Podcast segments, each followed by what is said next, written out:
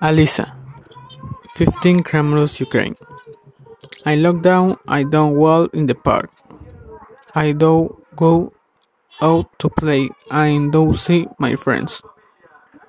And I feel stressed. I feel happy when do these activities.